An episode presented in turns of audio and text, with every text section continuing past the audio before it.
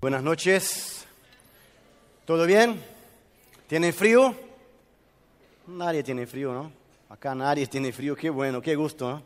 Bueno, me encanta ver la, eh, el involucramiento de todos en esta semana maravillosa, dice, ¿no? Maravillosa, maravillosa. Estoy aprendiendo, pastor, una semana más y creo que ya me convierte en un buen argentino. ¿sí? Maravillosa. Bueno, vamos a discutir un poquito hoy día, a ver, aprender acá mi puntero. Oración sin filtros. Esto es el tema que vamos a tratar hoy día. Oración sin filtros.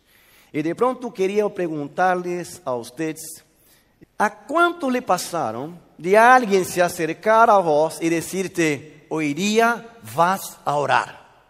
Y contestaste, ¿yo? No, no, por favor, elige a otro. ¿A quién ha pasado eso? A ver, ¿cuántos pecadores, no? Y es interesante, ¿no? Para ver que es un filtro que sí necesitamos quitar hoy día, ¿no? Necesitamos entender esto. Ahora, yo sé que la oración es un tema muy complejo para muchos, pero les quiero decir que al mismo tiempo en la Biblia la oración es algo muy sencillo. Sencillo, sencillo. Así que les quiero, les quiero invitar esta noche a estar con nosotros conectados aquí para entender lo que está pasando. Así que hoy día vamos a tratar de un filtro, de quitar este filtro. El Dios de los eruditos. Así que en este momento va a aparecer en pantalla un QR code o un QR para que usted pueda contestar una pregunta que va a saltar ahí para vos, tanto aquí como en las redes sociales, puede acercar su teléfono y a contestar la pregunta. ¿Has tenido dificultad para orar? A ver, póngase ahí con su teléfono, él puede contestar ahí. Aproveche también, entre en nuestro grupo de, de chat, chat, chat, gracias de, de, Telegram. Y después, siempre después del, del, culto, ahí tratamos de contestar preguntas, tratamos, tratamos de interactuar juntos. Así que si te animas, no solamente conteste la pregunta, pero también entre en nuestro grupo de discusión ahí, post mensaje. A ver, contesten un tempito ahí para terminar. Y después puede seguir contestando, claro, en el chat, en el grupo ahí de Telegram. Pero es bueno que participe para entender cómo es importante este filtro. A ver, acá en mi, en mi grupo, a ver si ya salió la respuesta. Dice que 15 segundos, 10 segundos y ya lo sale acá. Ahí está, qué rápido los chicos, ¿no? Rapidito ya lo pone ahí, ¿no? A ver, ¿cuánto por ciento? 80, qué bárbaro, ¿no? 86% de los que están aquí ya tuvieron en algún momento o tienen todavía dificultad de orar dificultad de orar. Así que puede seguir contestando ahí en las redes sociales, puede seguir contestando ahí también desde su casa y en el chat también de Telegram. Así que hoy día vamos a tratar de esto, ¿no? Ser miembro de una iglesia, ser miembro de una iglesia y no tener una vida de oración es lo mismo que tener una cuenta en redes sociales y no tener internet. ser cristiano, pertenecer a una iglesia y no tener una vida de oración es lo mismo que tener un lindo equipo, tener cuenta de Instagram, de Facebook, de TikTok y no tener qué cosa? Internet, señal.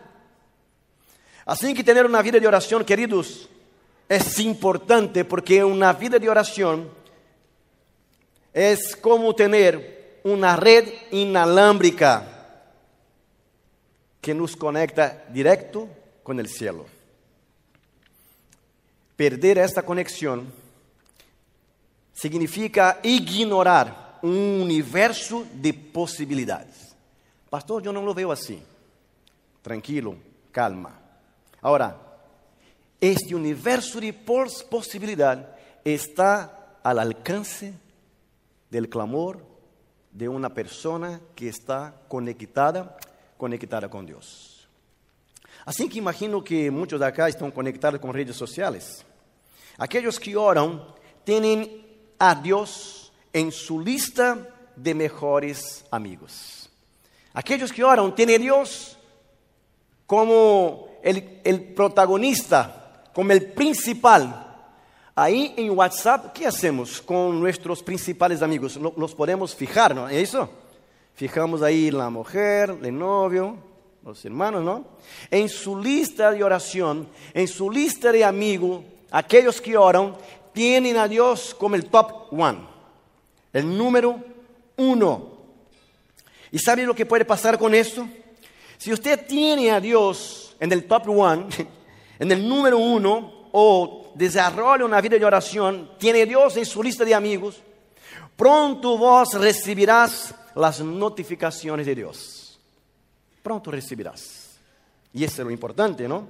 Recibir las notificaciones de, eh, de Dios en favor tuyo. En favor tuyo. Ahora, los que viven en oración y ponen la oración como parte principal de su perfil, pronto recibirán likes del cielo. los que desarrollan una vida de oración, arman una conexión directa con Dios, recibirán notificaciones de sus acciones y también recibirán los likes de Dios. Ahora, cuando recibimos los likes de Dios, nunca nos faltarán los comentarios de Dios sobre nuestra vida. Dios nunca dejará un mensaje en visto. Atentamente se dice, en visto, o sea, uno ve y no lo contesta. Y no lo contesta. Así que si tienes una vida o una religión sin oración, va a convertirse en un fracasado en la relación con Dios y vas a tornarse un meme espiritual. Y a nadie le gusta se tornar un meme pero un meme que le constrange, un meme que no le hace bien. Pero para estos que dicen que conocen a Dios, pero no tienen una conexión con Dios, va a se convertir fácil en un meme. Así que sigan el consejo de Pablo. Orar sin, sin cesar. Orar sin cesar. Pero lo que pasa es que hemos puesto muchos filtros en la oración muchos filtros. Y, me gustaría quitar estos filtros hoy día.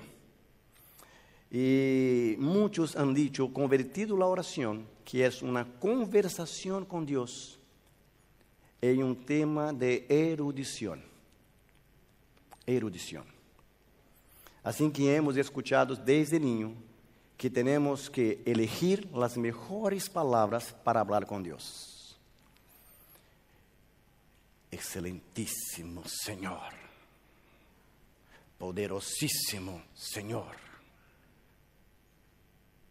altísimo Señor, Jehová Jireh, El Shaddai.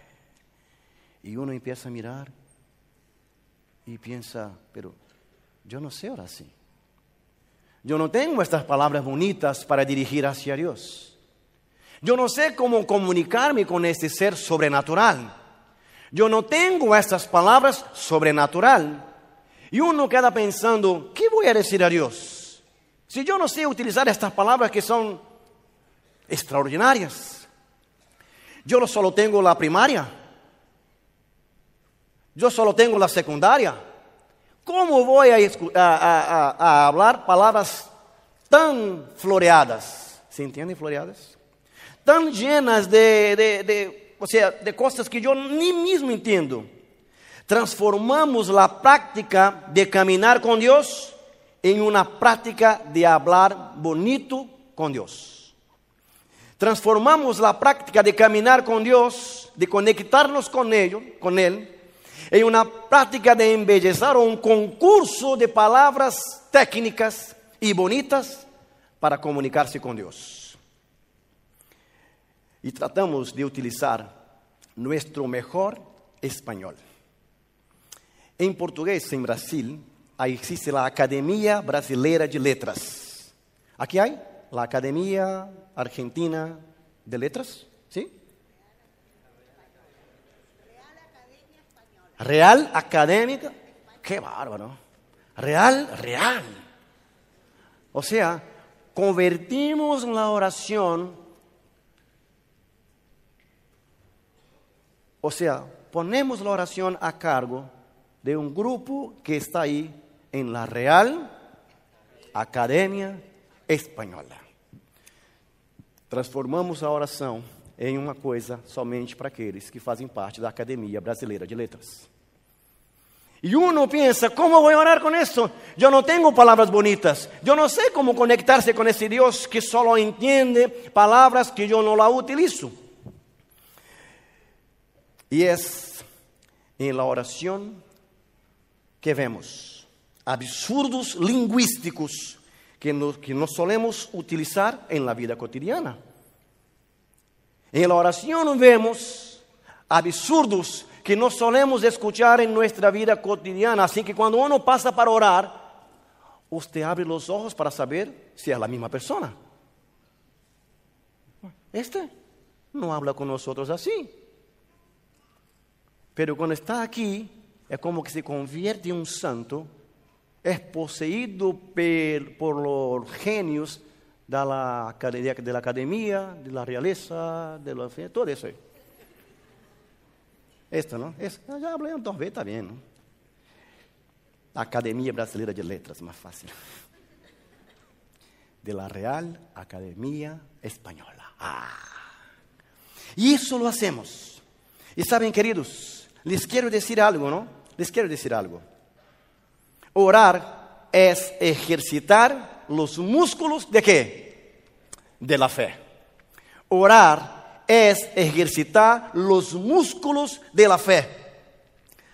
Así que tendrás que hacer series y repeticiones de pedidos y gratitud a Dios para desarrollar los músculos del alma. Está siempre bello. Yo estuve con Rodrigo ahí hace poco en el gimnasio. Y ahí estaban los, muchachos, ¿no? Desarrollando sus músculos, ¿no? Y una chica que estaba ahí haciendo esto, ¿no? Solo de verla cansé. Solo de verla ya, ya ¿no? me dio ganas de dormir. Pero hay gente que gasta su tiempo, y está bien, espectacular, la salud del cuerpo está genial. Tiene que estar en el top 5, sí. Pero si queda lindo, desarrolla los músculos del cuerpo pero se olvida de los músculos de la fe. Así que bueno, les quiero decir hoy día que es necesario también nos poner, no solamente nos poner con un cuerpo fitness, pero también con una alma fitness, con una alma llena de gratitud, amor y gracia en Dios. Así que pregunto, ¿qué es la oración? ¿Qué es, pastor, la oración?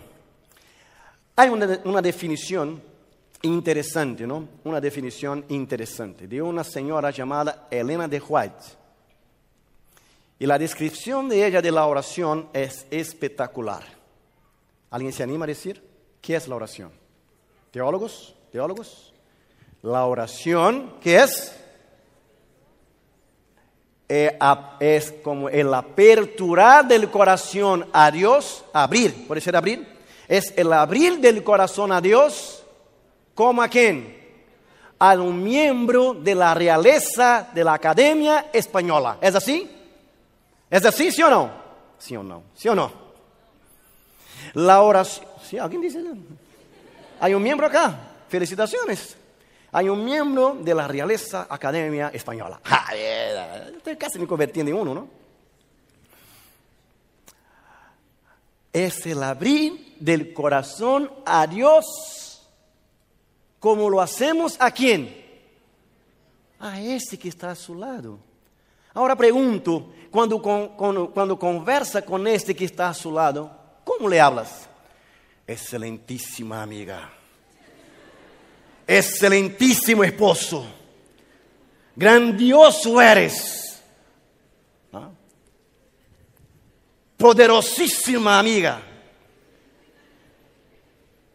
Y utilizamos el superlativo, ¿no? Aquí también es la misma palabra, el superlativo, ¿no? Para todo. Tenemos la capacidad de querer tornar Dios más grande de lo que es. Pero ¿quién aquí habla con un amigo así? Poderosísimo, altísimo, queridísimo, maravillosísimo. Nadie, nadie habla con Dios así. Así que queridos, tenemos que entender algo. La oración también es el mejor remedio para los dolores del alma. Un anas, ¿también se dice? Anastégico. Ah, esto que los médicos están. Esto que los médicos están. Escuchen los médicos ahí. Ayúdame, Lucas. ¿Qué es? Anes. Analgésico. Los, ¿Dónde están los médicos? Los médicos. Perdóname, perdóname, amigos. Perdóname. Vamos a quedar con el remedio, ¿no? Mejor. La oración es el mejor, ¿qué cosa? Analgésico. Qué bueno, ¿no? Del alma. La, la, hacemos para quedar bien con Dios y con nuestro, con nuestro cuerpo. Bueno, así que quiero, queridos, en este momento, invitarlos a tener una experiencia más cercana con Dios. Como les dije, la oración es abrir el corazón, a Dios como lo hacemos a un amigo. Así que en esta noche, si queda hasta el final, a aprender cuál es el significado de la verdadera oración, que es diferente de la erudición. Hablar de manera sencilla con Dios escucharlo, conversar con Él, abrir el corazón para Él. Y esta experiencia le tornará más cercano de Dios y desarrollará una experiencia excelente, maravillosa. Y quiero hacerlo a través de una lectura bíblica. Así que abra su Biblia en el libro de Lucas o San Lucas, capítulo 18 su Biblia, su aplicativo, su aplicación. A ver, San Lucas capítulo 18. 18. ¿Ok? ¿Está con la Biblia en la mano? Cerramos los ojos. Muchas gracias, Padre, por este momento especial. Tu palabra está abierta abre también nuestro corazón. Es lo que deseamos. En el nombre de Jesús. Amén. Muy bien. Ahí está. Lucas capítulo 18, versículo a partir del versículo 9. Y ahí vamos. Vamos. Dos hombres. Voy a leer acá, ¿está bien? No, no se molesta, ¿no? Por la pantalla mejor, porque si veo acá, tengo que poner así. Dos hombres subieron, ¿cuántos hombres? ¿Cuántos? Ayúdenme. Dos. ¿Qué hicieron? Subieron al templo. ¿Para hacer qué cosa? Para orar. Uno era, ¿qué cosa? Fariseo. Y el otro, publicano. El fariseo, puesto en pie, oraba consigo mismo de esta manera. ¿Con quién oraba él? Consigo mismo una oración de Él para Él mismo. Dios te, Dios, te doy gracias porque no soy como los otros hombres, ladrones, injustos, adúlteros, ni aún como este publicano. Ayuno dos veces a la semana, doy diezmos de todo lo que gano. Pero el publicano, de pie a cierta distancia, no quería ni, ¿qué cosa? Alzar los ojos al cielo, sino que se golpeaba en el pecho diciendo, Dios, sé propicio a mí, que soy pecador. Y bueno, estaba ahí Dios, Jesús, mirando, ¿no? Les digo, versículo 18, capítulo 18, 14, les digo que este, ¿este quién? ¿Este quién? El publicano descendió a casa justificado en el lugar del primero. Porque cualquiera que se enaltece será humillado, y el que se humilla será exaltado. Así que tenemos, bueno, claramente tres personajes. Uno, Jesús. Y los otros dos, el primero, ¿quién eres? El fariseo. ¿Quién era el fariseo? ¿Quién era? Hoy día una mamá apunta en la calle y dice, Mis hijo, mi hijo es médico. Mi hijo es abogado. Mi hijo es enfermero. Es psicólogo. Genial, espectacular. Pastor, bien también. Mi hijo es fisioterapeuta. Fisioterapeuta, ¿quién es eso? Esto, es eso mismo. Kinesiólogo. ¿Cuál es la diferencia de fisioterapeuta para kinesiólogo? ¿Cuál es? ¿Ninguna? ¿Es lo mismo? Entonces, fisioterapeuta.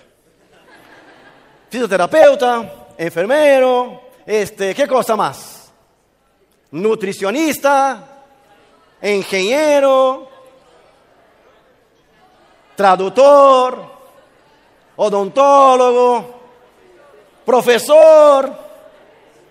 Y la mamá queda como orgullosa. Ay, mi hijo. Pero en el tiempo de Jesús, ¿Cuál era la profesión que era el sueño de las madres y de los padres? ¿Cuál era? El fariseo.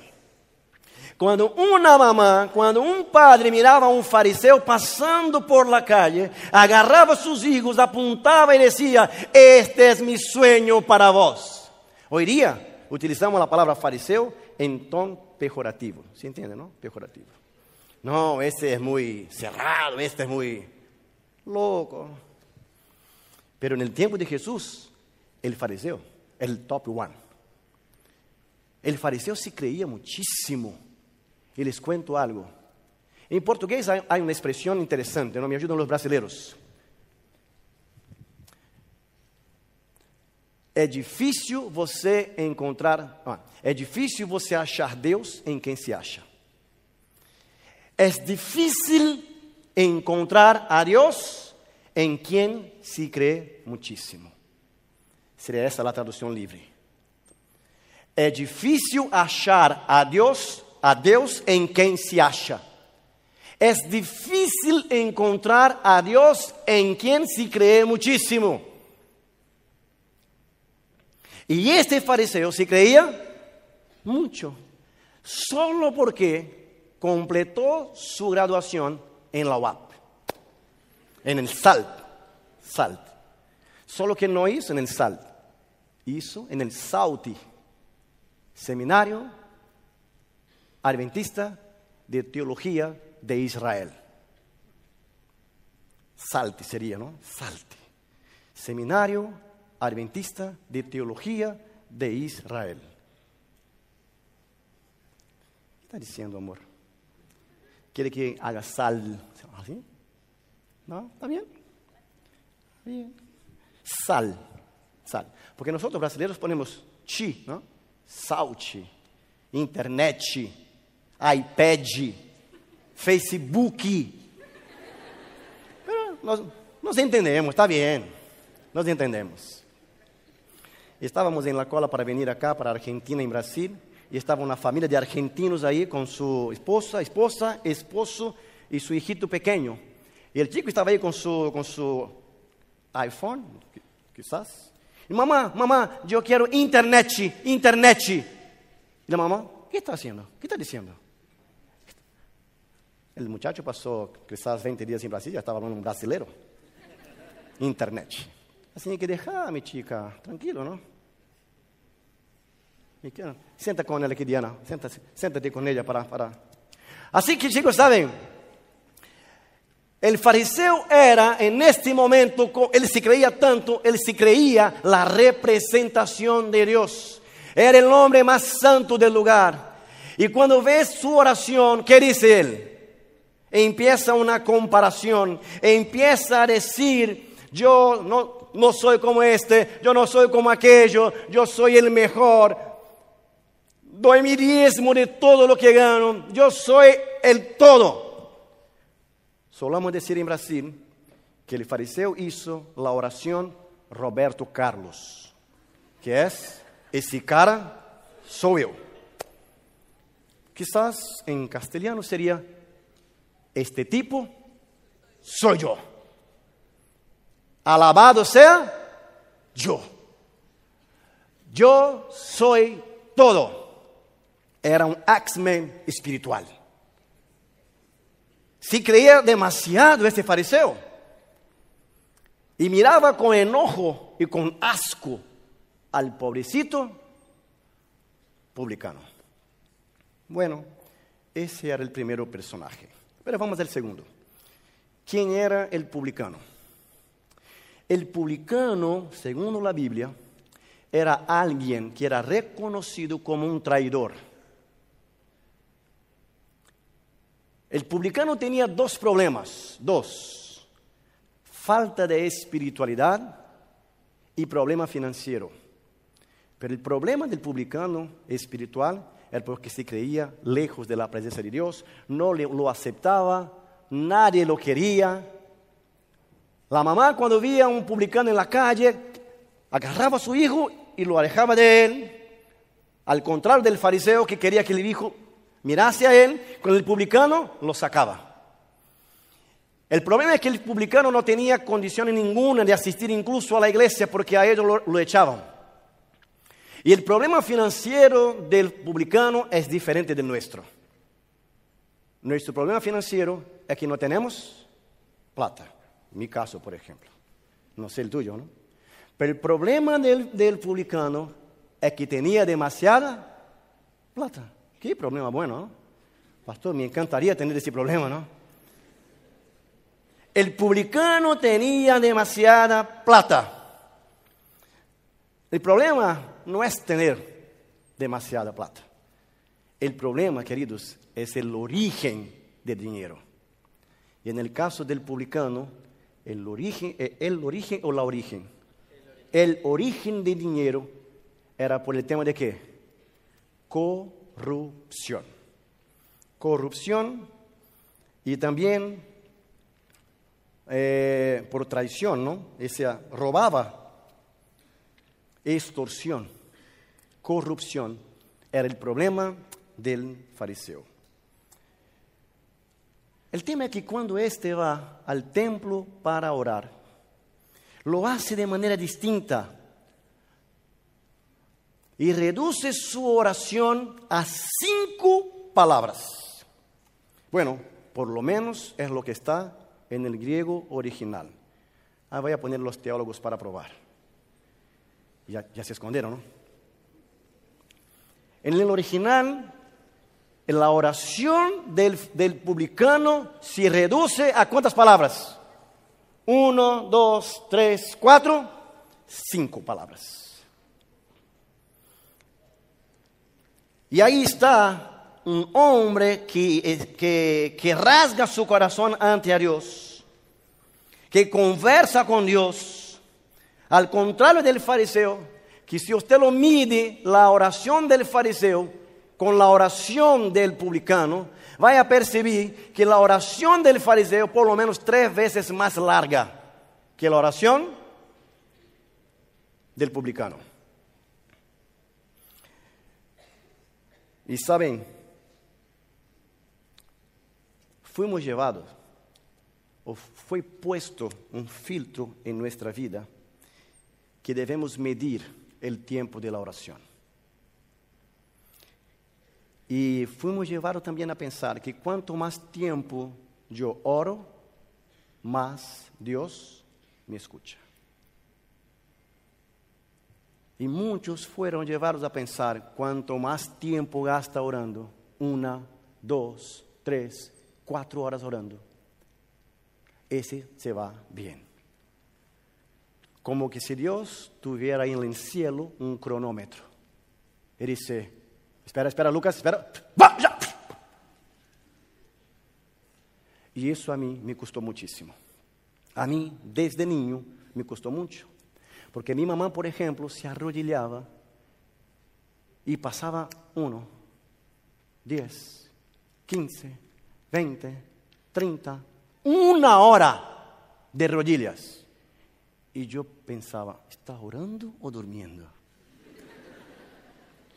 Y saben, yo intentaba, yo intentaba, les cuento, yo intentaba. Y me arrodillaba ahí porque quería también tener una vida de oración, como mi mamá.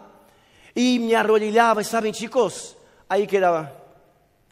Eh, Dios, ¿todo bien? ¿Cómo le va? ¿Está frío ahí? Muy alto está. ¿eh? Señor, este, yo estoy bien. Eh, hoy día salí y nada más. Y, y bueno, pase lindo. y chao, después hablamos. Y saben chicos, cuando miraba mi reloj, un minuto. Un minuto. Y empecé entonces a, a quedar mal, porque no lograba orar como la gente oraba. Y yo pensaba que cuanto más tiempo yo tuviera con Dios, más Dios me iba a escuchar. Cuanto más dedico tiempo a Dios, más santo yo sería, pero no me salía. No me salía. Y en las veces que intenté tardar mucho en la oración, ¿sabe lo que pasó conmigo? Me dormí. ¿Quién tiene coraje de decir lo mismo? Muchas gracias. Muchos pecadores acá. Me siento, me siento representado por ustedes. Así que sabe, chicos, una otra cosa que lo hicimos con la oración es, ¿cómo voy a decir eso? Pastor, me van a enganchar los teólogos. Empezamos ahora a poner Dios de guardia, a decir que Dios tiene un tiempo a nuestra disposición. Así que empezaron a poner un filtro de que Dios solo me escucharía si yo orase a la madrugada. Pusimos un despertador en el cielo. Y así que, bueno, tenemos, ¿sabe qué cosa? Bancos 24 horas. Tenemos estación de servicio, ¿cuánto tiempo? 24 horas. Tenemos tienda en varias ciudades, 24 horas. Buenos Aires es la ciudad que no duerme. São Paulo es la capital que no duerme. ¿Y sabe qué lo hicimos con Dios? Dios solo está, solo está a la disposición de 3 a las 5. Así lo hicimos. Amigos, mira, no estoy aquí para herir a nadie, pero les quiero decir que a mí no pasaba, porque para mí era muy difícil despertar a las tres.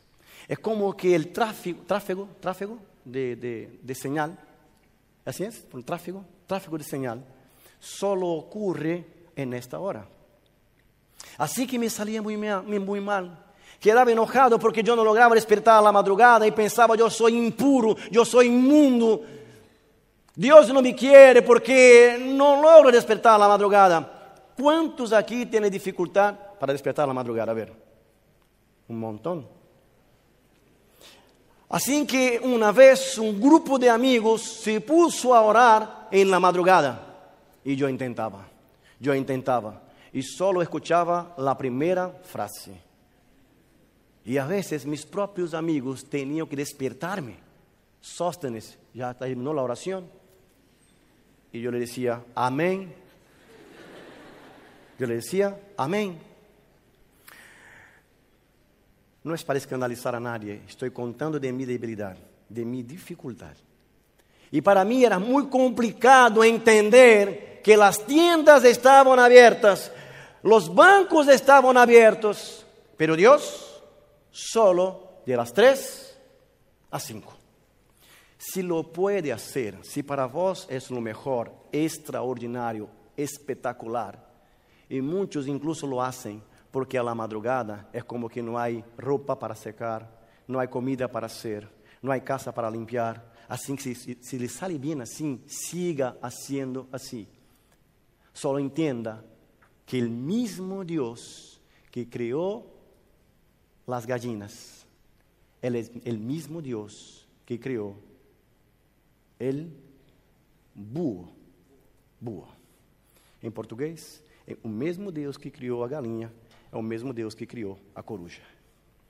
El mismo Dios que despierta a la gallina a las 3, a las 4 de la mañana, es el mismo Dios que creó también el búho, que pasa la noche o el día o la noche dormida. El gallo, ¿no? Ah, el mismo Dios que creó el gallo es el mismo Dios que creó el búho. Y el mismo Dios que creó el gato, que pasa todo el día durmiendo. No estoy incentivando la pereza jamás. Lo que estoy intentando decirle es que Dios está a nuestra disposición. ¿Cuánto tiempo? 24 horas por día. Y un día me dijeron esto y fue un alivio para mi alma. Fue un refrigerio para mi alma cuando el maestro, el profesor me dijo, Sóstenes, si no logras orar de madrugada, el mismo Dios estará despierto todo el día por vos. ¿Escuchan amén? Están con miedo, ¿no? Yo también. Y unos preguntan, ¿dónde va a dar eso? ¿no? Y saben, queridos, yo tengo aprendido en la oración del publicano que lo que, lo que cuenta es justamente lo que no se cuenta. Lo que cuenta es justamente lo que no se cuenta. Dios no está ahí, queridos, como que con un reloj, relojio, diciendo, ahora, va, vamos, Dios no está ahí para esto. Así que en la oración del publicano encontramos cinco palabras. Es como que en la oración de él aprendemos que, aprendemos que, para orar mucho, yo tengo que aprender a orar poco. Y orar poco es mejor que no orar. ¿Sí o no? Para orar mucho, yo tengo que aprender a orar poco. Y orar poco es mejor que no orar nada. Lo que pasa es que muchos no oran nada. Así que te animo a empezar a orar, a contar las cosas a Dios como si fuera un amigo, pero pastor, ¿cómo voy a hablar con Dios? Señor, vi una chica hoy día y bueno, Sí, Dios quiere escuchar esto. Pastor, vi un muchacho hoy en el gimnasio. Uh, cuando agarraba su halter, ¿se dice? Es mancuello, mancuello. Mancuerna. Ah, gracias. Cuando lo hacía así, yo uh, subía y bajaba. O sea, Dios conoce nuestros deseos. ¿Por qué florear las palabras si en la vida normal no floreamos con los amigos? y intentamos engañar a Dios. Es como que si Dios está mirando para nosotros y ¿qué está diciendo ese loco? ¿Por qué no habla de manera normal? ¿Por qué no habla conmigo de una manera sencilla? ¿Por qué tiene que florear todo tranquilo, pa?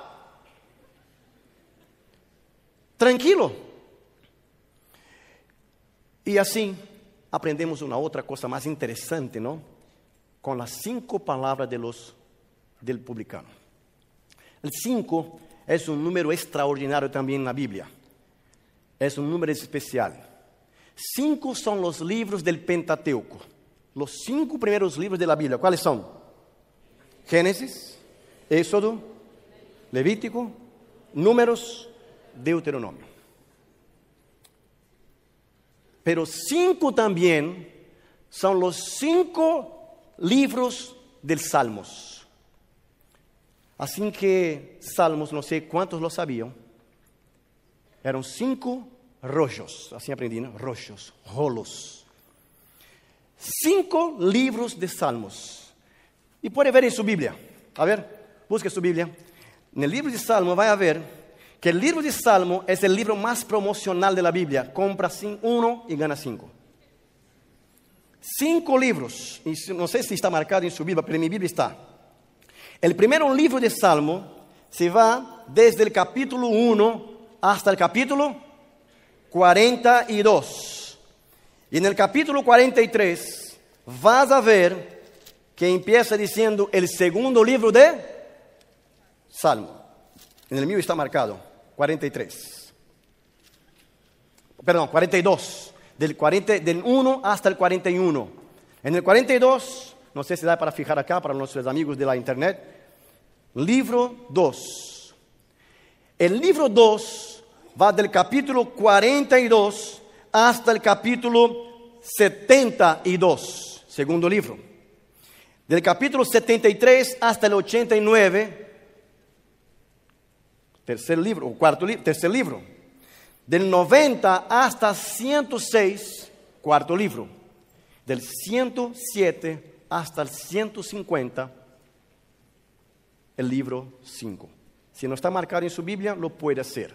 De 1 al 41, del 42 al 72, 73, 89, 90, 106, 107, 150. Así que los judíos creían algo interesante, ¿no? El libro, o sea, los cinco primeros libros de Moisés, el Pentateuco, representaba lo que Dios habla a su pueblo lo que Dios quiere hablar a su pueblo. Y los cinco libros de Salmo la respuesta de Dios, era la respuesta del pueblo a Dios. Así que los judíos creían que cuando, cuando ellos eh, juntaban las manos, estaban diciendo, estaban diciendo, Dios está hablando a mí a través de los cinco libros de Moisés. Y esta es mi respuesta a Dios a través de los cinco libros de Salmos. Así que cinco representa la totalidad de la oración. Un Dios que habla y un pueblo que lo responde. Por eso hasta hoy día, ¿no? La mayoría de los cristianos cuando va a orar, ¿qué hacen? Junta las manos. Los padres cuando van a enseñar a los hijos a orar, ¿qué hacen? Hijo, haga así. Es una costumbre, así trataban los los judíos. Así que el 5 de verdad representa la totalidad de la oración. Pero, pastor, me has dicho lo que es la oración, me has dicho que la oración es muy importante, es maravillosa, pero, pastor, ¿qué es orar? ¿Cómo debo orar? ¿Cómo debo orar? Y esta fue la misma pregunta que años atrás los discípulos hicieron a quién? Preguntaron a Jesús, Señor, enséñanos a orar. Y bueno, usted conoce la oración, pero vamos a la Biblia. Libro de Lucas, capítulo 11, versículo 1. Aconteció que estando Jesús orando en cierto lugar, cuando terminó uno de sus discípulos le dijo, Señor, enséñanos a, orar. Como también Juan enseñó a sus discípulos. Entonces, queridos, la misma duda, la misma dificultad que usted lo tiene, los discípulos también, con la influencia que tuvieron mirando los fariseos, los pastores del momento ahí, de ese entonces, quedaron preocupados en saber cómo deberían orar. Capítulo 11. Jesús entonces empieza a enseñar a los discípulos a orar de manera clara. Vamos a, ver, puede abrir ahí 11, capítulo 11. Y les dijo, cuando oréis, decid, Padre nuestro que estás en los cielos. Santificado sea tu nombre. Venga tu reino. Hágase tu voluntad, como en el cielo, así también donde? En la tierra. El pan nuestro de cada día, dánoslo hoy. Y perdónanos. ¿Qué? Y perdónanos, nuestras deudas. Como sería bueno, ¿no? y perdónanos nuestros pecados, porque también nosotros perdonamos a quién? A todos los que nos deben. Haga eso, ap. Mentira. Qué bueno sería, ¿no? Estoy poniendo el pastor Horacio aquí en complicación. Y, y no nos metas en tentación, mas líbranos del mal. El problema es que tratamos también de sistematizar la oración del Padre Nuestro. Y muchos han puesto fórmulas para decir, primero debemos elogiar a Dios y después pedir lo que queremos. Primero tenemos que poner Dios arriba de todo y después que hacer ese elogio, pedimos, como los niños hacen con sus padres, ¿no? Cuando quieren algo, cuando necesitan de algo, ¿qué hacen los hijos? ¿Qué hacen las mujeres con los varones? ¿Qué hacen los varones con las mujeres cuando quieren algo? ¿Qué hacen? ¿Empiezan a tratarlo? Bien, papito. Nunca llama al padre, ¿no? Nunca llama a la madre en Brasil. Pero cuando necesita una cosa, ¿qué dicen? Mamãezinha, papi, yo tengo hijos, yo tengo hijos. Y cuando, o sea, yo siempre estoy pendiente de ellos, les amo, les amo, les amo, no contesto. Ni un corazoncito pone. Qué bárbaro, ¿no? Pero cuando quieren algo, me contesta lo que les dije la semana atrás. Agarra ahí con su teléfono el corazón que yo puse semana pasada. Papacito, yo les bloqueo. Y le llama a su mamá. Pero su mamá le bloqueo. Y llaman a mí. Y empiezan a hacer la ronda, ¿no? Si bloquea ella, si bloqueo yo, abuela, tíos, porque quieren algo. Lo que tenemos que entender esta noche es que no debemos formatear o sistematizar la oración. Es simplemente un modelo que Jesús presentó a los discípulos de, cómo deberían orar. Pero lo que pasa es que empezamos a sistematizar, tiene que poner esto, ese elemento, ese elemento. Tranquilo. Jesús entonces intentó de una manera muy clara a enseñarnos a orar. Y les quiero rapidito mostrar una visión distinta de esta oración. Distinta. O sea, no es la que es, ah, esta es correcta, la otra está mal. No, les quiero presentar una visión de esta oración. La oración, después de toda esta presentación de Jesús sobre su Padre, empieza diciendo qué cosa. Después que dice, así en la tierra como en el cielo, como así, así también en la tierra, así en el cielo como también en la tierra. Jesús, eh, Jesús les enseñó a decir qué cosa. El pan, el pan nuestro, el pan nuestro. El pan nuestro significa qué cosa? Señor, necesito comer. Señor, tengo hambre. Señor, llevaría. Señor, estoy hambriento. Estoy faminto. Voy a morir. Así decían mis hijos, papá, estoy muerto de hambre. O muerto de hambre. ¿Y cómo estás vivo? ¿Y cómo estás hablando conmigo? Papá, tengo hambre. Y teníamos que parar sí o sí el auto en la ruta, en cualquiera, para comer. Padre nuestro que estás en el cielo, tiene que ver con la necesidad. Y esta necesidad tiene que ver con qué cosa? Con el presente. Trata a Dios como un proveedor. Trata a Dios como aquel que supre, supre nuestras necesidades. Así que el Padre nuestro empieza diciendo, yo soy tu Padre que le sostiene, que te sustenta, que le da lo que necesita para hoy. Pero aún así la oración sigue. Porque la oración trata también de otra cosa. Así que estamos hablando de qué? Presente, el Dios de hoy día. Señor, necesito de esto hoy, el pan, tengo hambre, tengo esta necesidad. Así que la, la oración del Padre nuestro empieza presentando a Dios como un proveedor del presente, de este momento. Pero la oración sigue. Y dice, ¿qué cosa? perdónanos nuestros pecados. Em português, perdoa nossas dívidas. Dívidas ou pecados têm que ver com o presente ou com o passado. Lo que hice, lo que passou, passado. E perdona mis deudas, mis pecados, ou seja, eu perdi a linha. Em português, eu vacilei. Me perdi na ruta, cometi errores. Assim que a oração do Padre Nuestro também apunta para onde? Para o passado. E quando falamos de perdonar os pecados, estamos reconhecendo a Deus como quê?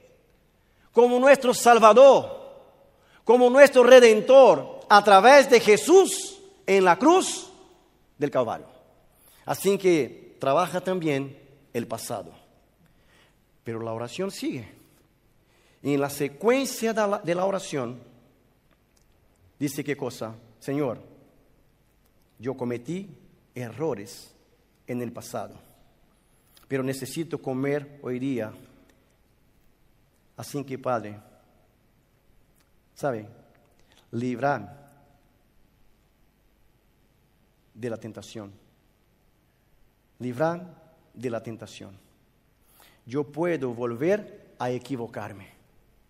Librarme del mal. Así que estoy hablando para quién, para, para, para, para quién, para el futuro. Y en el futuro, ¿a quién necesitamos tener?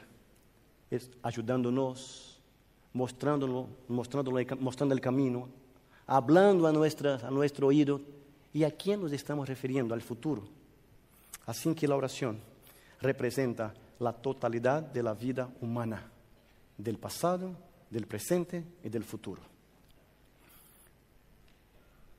Padre nuestro, dame el pan de hoy presente.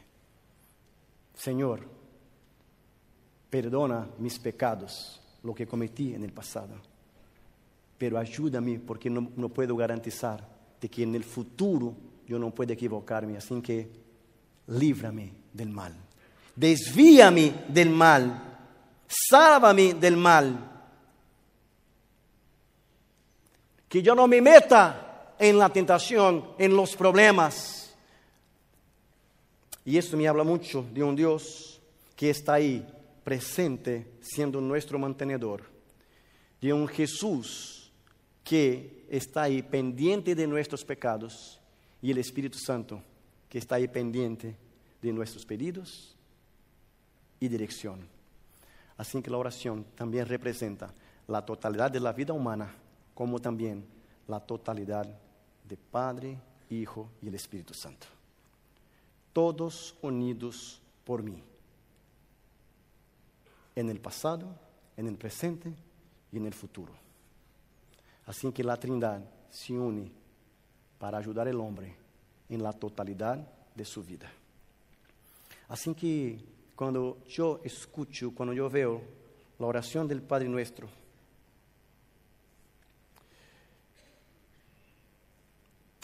yo aprendo por lo menos una cosa muy importante. La oración modelo de Jesús tiene dos lecciones que nosotros tenemos que tener en cuenta hoy día.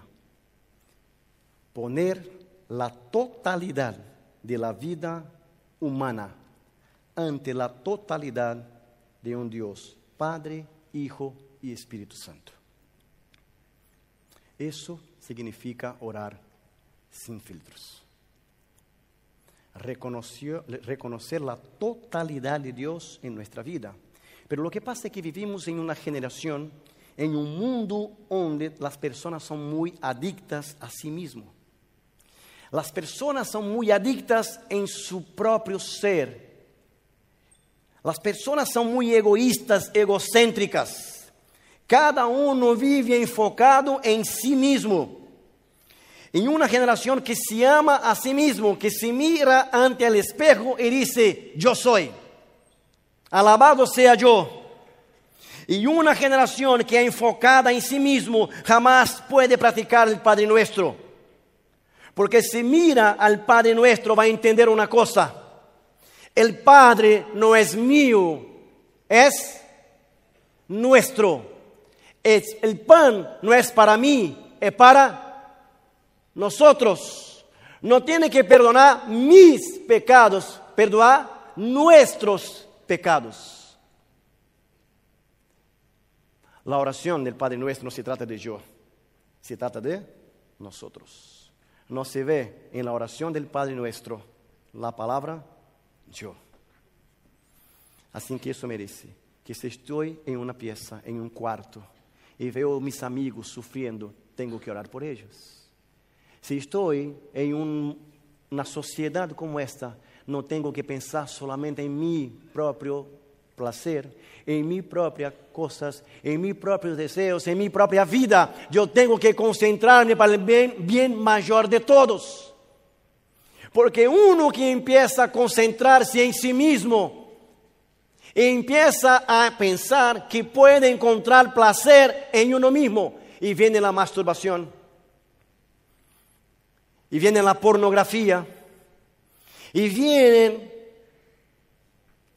la autosuficiencia, el orgullo, la vanidad, porque a él solo importa quién. Solo importa quién. A uno mismo. No se importa con nadie. Vive enfocado en uno mismo y este que vive enfocado en uno mismo es aquel que dice, yo me amo. Yo soy. Solo me importa a mí. Y vivimos en esta generación del egoísmo, la generación de, de, uno mismo, de mi amo, yo puedo, yo quiero, yo voy. Y nos olvidamos que la oración del Padre Nuestro es una oración colectiva. Es una oración que tiene una semejanza interesante con el fútbol. La oración tiene algo interesante el cristianismo y la oración tienen una semejanza con el fútbol. ¿Sabe cuál es? No lo puede practicar uno solo. Para jugar fútbol tiene que tener personas.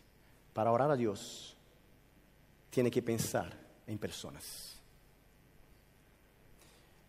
Lo que pasa es que muchas veces uno, cuando, cuando voy aquí, por ejemplo, en la oración del Padre Nuestro, hay una parte interesante, ¿no? y no nos meta en tentación, mas líbranos del mal. Y cuando venimos a esta frase, cuando pensamos en algo mal, ¿quién viene a nuestra cabeza? Cuando pensamos en el mal, ¿quién viene a nuestra cabeza? Satanás. Satanás. Hay una, hay una expresión que utilizamos para Satanás, chamamos de cão. Satanás é o cão. Só que cão em português também é perro. Assim que por isso esta, este trocadilho. Pensamos que quando cometimos um erro, todo é de quem? Culpa de quem? Claro, Satanás, Satanás tiene culpa de todo. Él es el originador del pecado. Pero la, responsabilidad de pecar es nuestra. Así que muchos sufren de diablofobia. Todo es culpa de quién? Del diablo. Si estoy caminando y tropiezo, Satanás quiso me derrubar. Si estoy predicando y falla el micrófono, Satanás apagó el micrófono. Si estoy de novio con alguien y no viene para encontrarme, Satanás lo atrapó. Y yo quedo imaginando Satanás diciendo, esto no fue yo. Y sufrimos con eso. Sufrimos con eso. Satanás es el originador del mal, pero la responsabilidad de pecar es mía. Así que le quiero decir algo. Satanás es nuestro enemigo, claro que sí.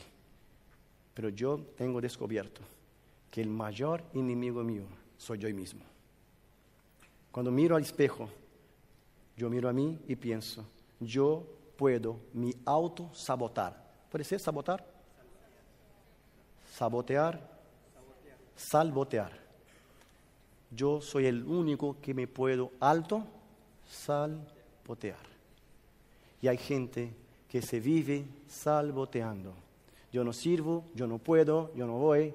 Antes de estar aquí, hablé con los chicos. ¿Cómo puedo hacer para hacer eso? Hacer eso. Probá y. Tenemos que entender algo a través de una oración que está en un libro muy interesante. ¿no? Me gustaría que abriera su Biblia en el libro de Isaías. En el libro de Isaías hay un texto interesante, ¿no? Pero mientras encuentra este texto, yo tuve la curiosidad, miren, antes que encuentre el texto y hablar de este texto, yo tuve la curiosidad de buscar la palabra Satanás, diablo, serpiente, todas las variaciones de la Biblia que se refiere a Satanás. Curiosidad de un loco. Yo busqué en la Biblia todas las referencias a Satanás. Serpiente, diablo, ¿qué más? Eh, todas. Todas que imaginar, yo hice una búsqueda para ver cuánto de la Biblia se dedica a Satanás. ¿Sabe lo que he descubierto? 0.48% de la Biblia se refiere a Satanás en todas sus formas. ¿Cuánto? 0.48. ¿Sabe lo que me dice esto? Dios no está ni ahí para Satanás. Los profetas, los escritores de la Biblia no están ni ahí para Satanás. No quiere saber de él. Satanás no importa en la Biblia, porque la Biblia, en la Biblia el protagonismo es de Dios. En la Biblia, queridos, el protagonismo es de Dios. Así que tienes que tener en cuenta algo interesante. Lo que está abajo no me puede atingir, ¿puedo decir? Atingir, eh, me tocar, atingir, como sería brasileños. Lo que está abajo no me puede afectar, puede ser. ¿Sí puede ser? Lo que está abajo no me puede afectar si lo que está arriba me protege. ¿Puede ser protege? ¿Puede ser? Repite entonces. Cuando miro para la Biblia, que no se importa con Satanás. Cuando miro para los profetas, que no están ni ahí para Satanás.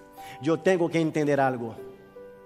Lo que viene de abajo no me afecta si lo que está arriba me protege. Amén. Amén. Esto tengo que tener en cuenta. A veces tenemos que abrir la cabeza para entender que quien anda con el Padre sabe que es hijo. Lo que anda con el Padre tiene que saber que es hijo. A veces nos preocupamos tanto con la rabia, con el enojo de Satanás, que nos olvidamos del amor del Padre. Nos preocupamos tanto con lo que Satanás hace. Nos preocupamos tanto con la ira, ira se dice, la ira, la rabia, el enojo de Satanás. Comentamos tanto sobre esto y nos olvidamos de un Dios de amor. La Biblia dedica, queridos, 99.52% a Dios. Y a veces me preocupa a veces los testimonios de la iglesia, genial, espectacular. Y invitamos a alguien para dar un testimonio en la iglesia. Y si tiene 10 minutos, 8 pasa hablando de las desgracias que Satanás hizo en la vida. No, yo era un borracho, tomaba todas y tuve experiencia. Y la gente empieza a sonreír, ¿no? Y empieza, no, porque Satanás me atrapó, me desgració la vida. Y, y faltando un minuto dice, pero Dios me salvó. Amén. Nueve minutos pasa contando las desgracias que Satanás hizo en la vida y dedica un minuto para lo que Dios hizo en su vida. A veces ponemos nuestra cabeza más en Satanás, en lo que hace Él, de lo que puede hacer Dios. Así que le quiero desafiar a contar su testimonio, no su testimonio. Tenemos que exaltar el amor, el poder, la gracia y la misericordia de Dios. Porque cuando cerramos la puerta de nuestro cuarto, es cuando las puertas del cielo se abren hacia nosotros.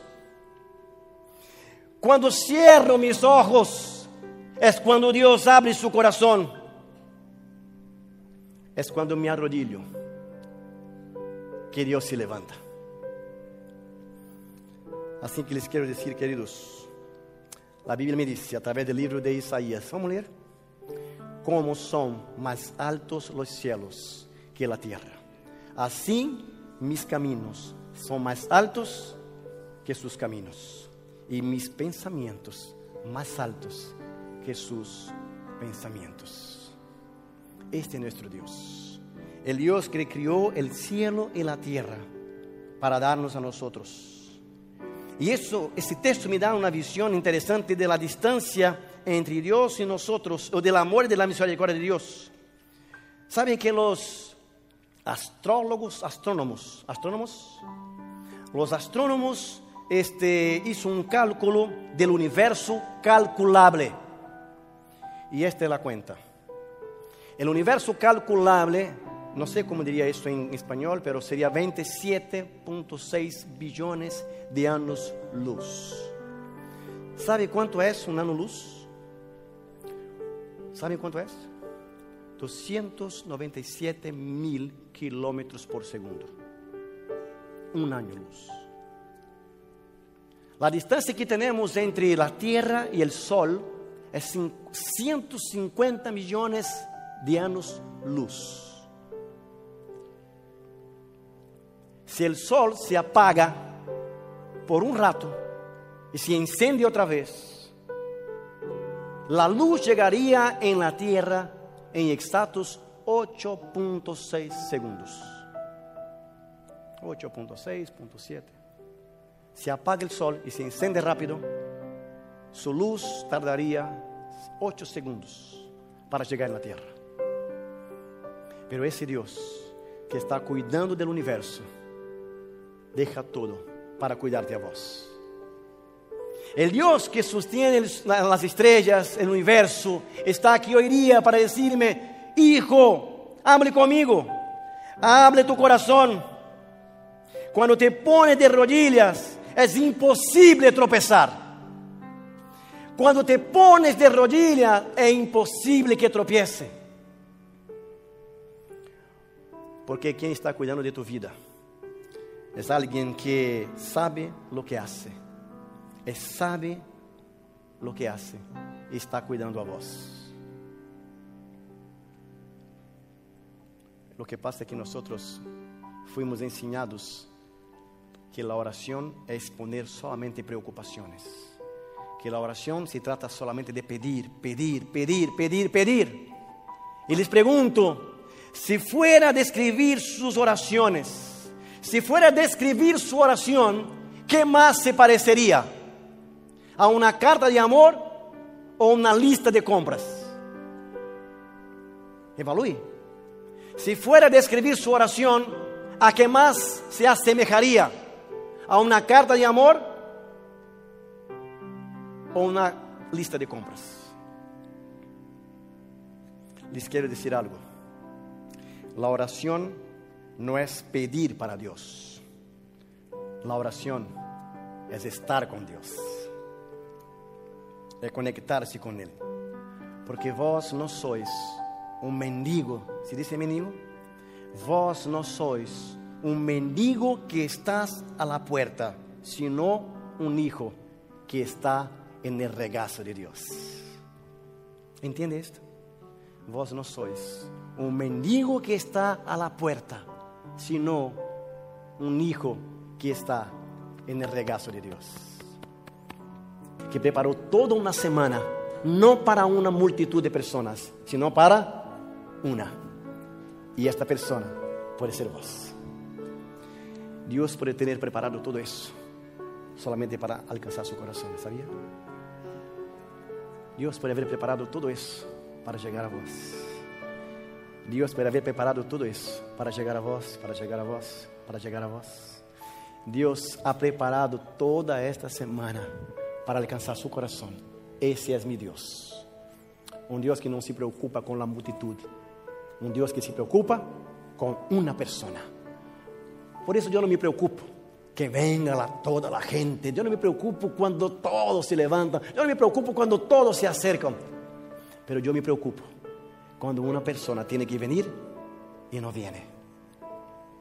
¿Es una oportunidad? Claro que sí. Y como pastor de jóvenes, tengo perdido un montón de jóvenes. Porque muchos, muchos, con los filtros que han cargado en su vida, han tratado de escuchar a lo que dicen las personas y no a lo que dice Dios. Personas que han se preocupado tanto con un Satanás que le odia pero no, no han se acercado a un Dios que le ama. Y ese Dios que está aquí. Vamos a orar. Y después, ¿les parece que seguimos cantando? ¿Puede ser? Oramos. ¿Puedo orar por vos? Vení. Quiero orar por vos. Padre nuestro que estás en los cielos. Gracias porque estás también aquí. Gracias porque cuida de nosotros.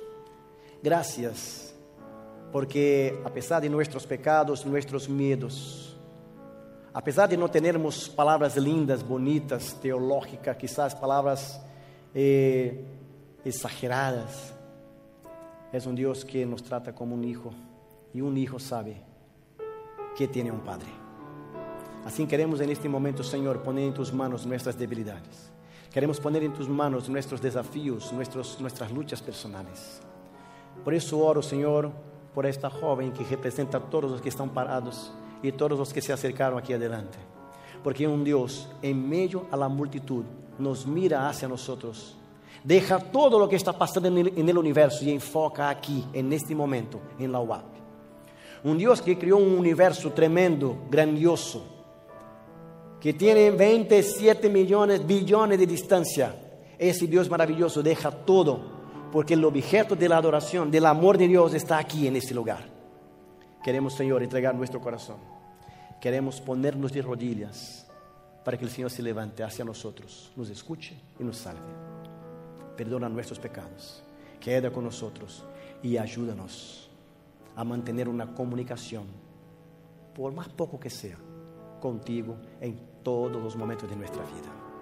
Gracias por escucharnos. Bendícenos, cuídanos nos entregamos en tus manos. No solamente los que están aquí, sino también los que nos, están escuchando por pantalla, por las redes sociales. Cuídales, bendícelos. En el nombre de Jesús oramos. Amén.